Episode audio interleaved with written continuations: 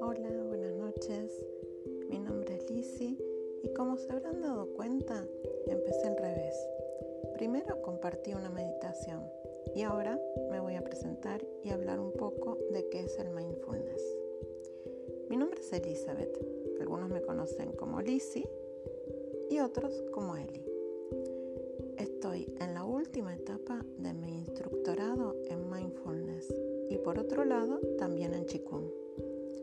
Soy meditadora trascendental ya hace muchos años y una apasionada del yoga, Qigong, la filosofía oriental y las meditaciones en general.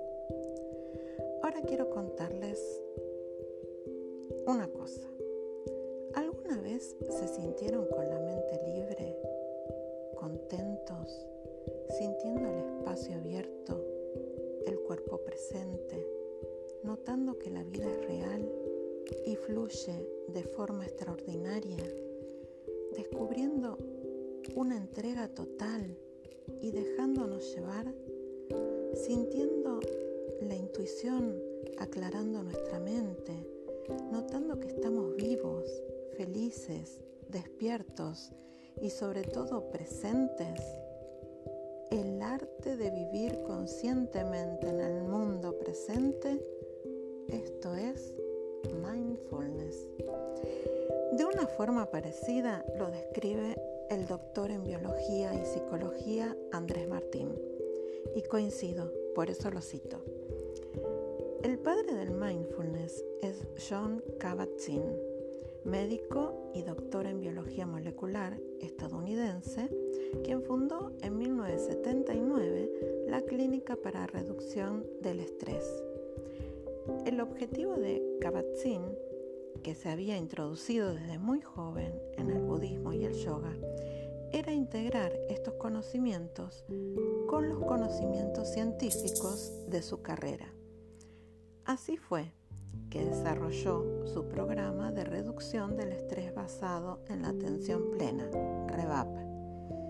Este programa combinaba meditación y hatha yoga para luchar contra el estrés, el dolor y la enfermedad utilizando la atención plena en el momento presente. Y esto es lo que conocemos hoy en día como mindfulness. Gracias a ese esfuerzo, ahora tenemos conocimientos científicos de cómo al orientar la atención y la conciencia, tiene efectos en distintos ámbitos.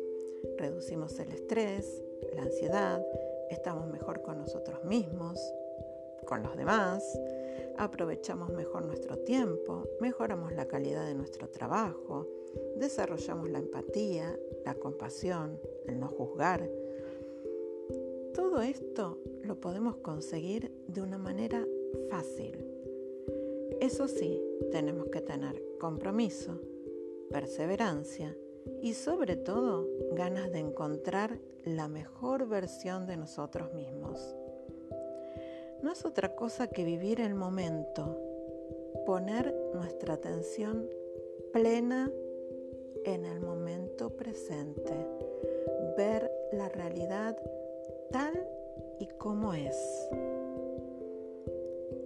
Y hacer lo que tenemos que hacer en cada instante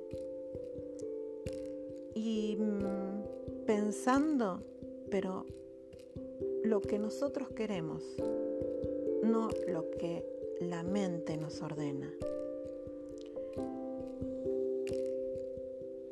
Pero no es tan fácil y tan obvio. Pensemos un momento. ¿Cuándo fue la última vez que comiste prestando atención a lo que comías? El aroma, el color, el sabor. ¿Y cuándo fue la última vez que sentiste el agua de la ducha caer sobre tu cuerpo, sintiendo las gotas sobre tu piel, la temperatura, lugar de impacto de cada gota? ¿Y cuándo fue la última vez que te paraste a pensar por qué estabas triste en un momento determinado? ¿O por qué estabas enfadado o contento o estresado? ¿Y cuándo fue la última vez que fuiste consciente de tu recorrido al trabajo? Que te fijaste en los edificios, en la gente que te cruzás, en cómo caminás, sintiendo los puntos de apoyo sobre el suelo. ¿Cuándo fue la última vez, por ejemplo, que mientras lavabas los platos no estabas pensando en otra cosa, más que en la forma en que lo hacías, en su textura, la diferencia al pasar el dedo sobre el plato, ya totalmente limpio. Quizá todo esto ya lo haces y entonces realmente te felicito. O quizá te acabas de dar cuenta de que la mayoría del tiempo vivís en piloto automático, como yo me di cuenta ya hace un tiempo. Pero no importa todo esto, solo es cuestión de tomar la decisión y con amor y paciencia hacia nosotros mismos, empezar de a poco a cambiar hábitos, eh, acostumbrar a nuestra mente que solo debe alterarse generándonos un estado de estrés cuando realmente corremos peligro. El mindfulness toma prestada la práctica budista de la meditación, separándola de su sentido místico y religioso. No hace falta ser monje tibetano para obtener los beneficios que se obtienen a través de la conciencia plena y meditando. En resumen, el mindfulness trabaja la interacción mente-cuerpo, persiguiendo el mismo fin que el yoga o qigong, pero bajo el aval de un prisma científico. Hoy en día se implementa en centros médicos y hospitales de todo el mundo y está reconocido como una terapia cognitiva. Bueno, en el próximo encuentro de teoría vamos a compartir más beneficios y ejercicios que pueden realizar en cualquier lugar y en cualquier momento. Dentro de lo posible realizaré un episodio de práctica y uno de teoría, donde incursionaremos en distintos temas que nos sirvan para este fin.